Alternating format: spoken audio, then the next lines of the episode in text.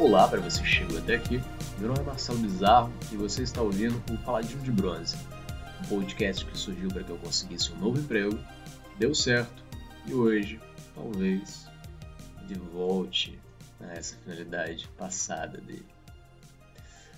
Ah, como eu invejo os baby boomers. Sabe, essa geração ela teve a sorte de crescer em uma economia em que eles podiam projetar 5, 10, 15, 20 anos à frente com a certeza que poderiam seguir a mesma carreira que estavam tendo lá no comecinho. Os X, eles também sentiram bastante desse alívio. E se você parar para pensar, os nossos pais, na nossa idade, já tinham conquistado muito mais coisas que a gente. Por mais que eles tivessem menos estudos, os trabalhos fossem menos pomposos, tudo porque era possível se planejar. E a gente? Ah, essa geração Y.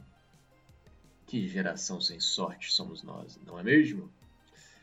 A palavra que define a nossa geração é resiliência ou adaptabilidade, mas resiliência está mais na moda, então a gente vai ficar com ela mesmo, tá bom?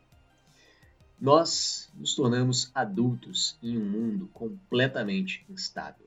Aquela frase de como você se vê daqui a cinco anos que os processos seletivos antigamente faziam, nem fazem mais sentido há muito tempo. Porque estamos tendo sempre que nos adaptar para o inesperado.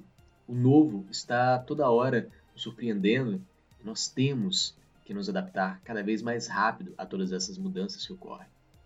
E daí fazemos planos, listas e aí vem a mudança. Mais uma vez para destruir todo o nosso planejamento. E aconteceu de novo. Em 2020, uma pandemia de coronavírus destruiu a economia global. Estamos vivendo esse momento de transição da história recente, o mundo pré-Covid e pós-Covid-19. No meio desse caos todos, estamos nós. E eu, assim como tantos outros, eu fui impactado pelo Covid também. Mas como assim? Pela doença? Você pegou a doença, Marcelo? Ah, isso daí eu já peguei já tem um tempo, já me recuperei também, foi bem rápido. Mas a crise do Covid, essa me pegou para valer. É, eu trabalho com consultoria em desenvolvimento de software voltado para o mercado offshore, o mercado de petróleo, né? E o petróleo ele é sustentado por quatro pilares. O principal é a aviação, seguido pela naval, pela indústria e, enfim, o uso doméstico. Os voos em todo o globo foram drasticamente reduzidos. Cerca de 95% dos voos estão parados. Centenas de empresas de aviação estão flertando com a falência. É completamente inviável que hajam voos livres pelos próximos meses. A navegação? Bem, ambientes fechados e que levam dias, talvez semanas, em confinamento em locais no meio do Oceano Pacífico, locais bem remotos, por exemplo, né? É, parece mais seguro que a aviação isso? É, definitivamente não. A indústria, essa por sua vez, parada. O consumo reduziu drasticamente.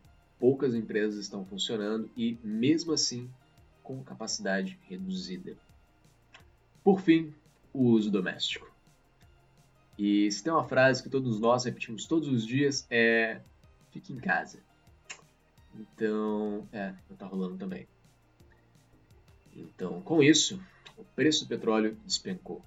No dia 21 de março, chegamos ao valor simbólico de menos 40 dólares por barril.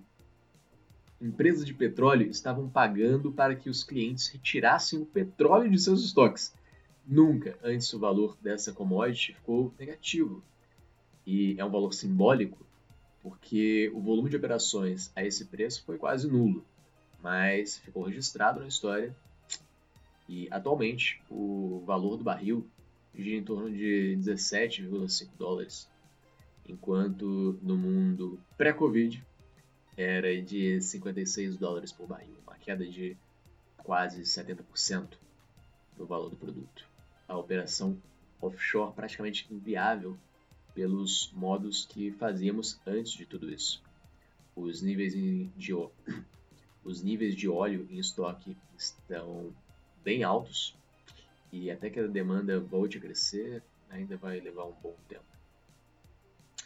E com isso, eu, que presto consultoria para diversas multinacionais do setor, sabia que seria uma questão de tempo até que o inevitável acontecesse. E bem, aconteceu. Essa semana eu assinei a minha carta de aviso prévio. E lá se foram meus planos para 2020. Ao longo desse período, eu aprendi muita coisa. Aprendi muito mesmo. Eu mudei completamente o foco da minha carreira. Eu achava que eu sabia programar, porque eu sabia um pouquinho de HTML, mas eu fiz mais de 130 cursos ao longo desses meses, quase 400 dias, né? E aprendi muito sobre programação. Mas aprendi muito mais ainda sobre a dinâmica dessas gigantes do mercado. Gigantes que eu sonhei por tantos anos fazer parte delas. E de repente eu estava lá, com os diretores da empresa, prestando uma consultoria para eles, cara. Foi muito maluco isso, participando de reuniões, me hospedando em hotéis que eu não teria a menor condição de pagar. Ah, foi um ano muito bom, muito bom mesmo. Eu quero deixar registrado aqui o meu agradecimento a todas as pessoas que compõem o time que eu fiz parte por tanto tempo.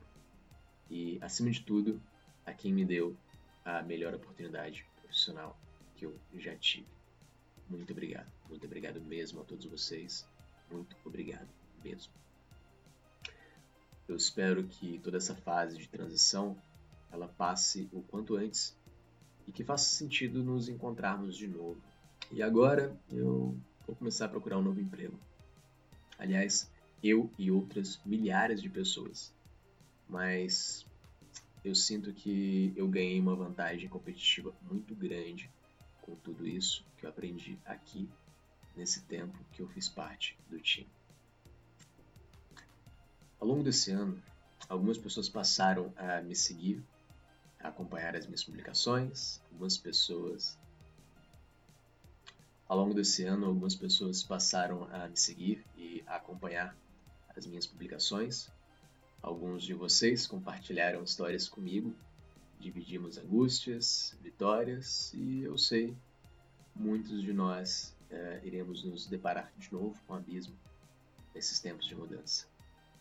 E pode parecer que o universo estaria jogando contra de alguma maneira, mas de novo e sempre, tudo isso, tudo isso é só uma fase. Logo, logo passa.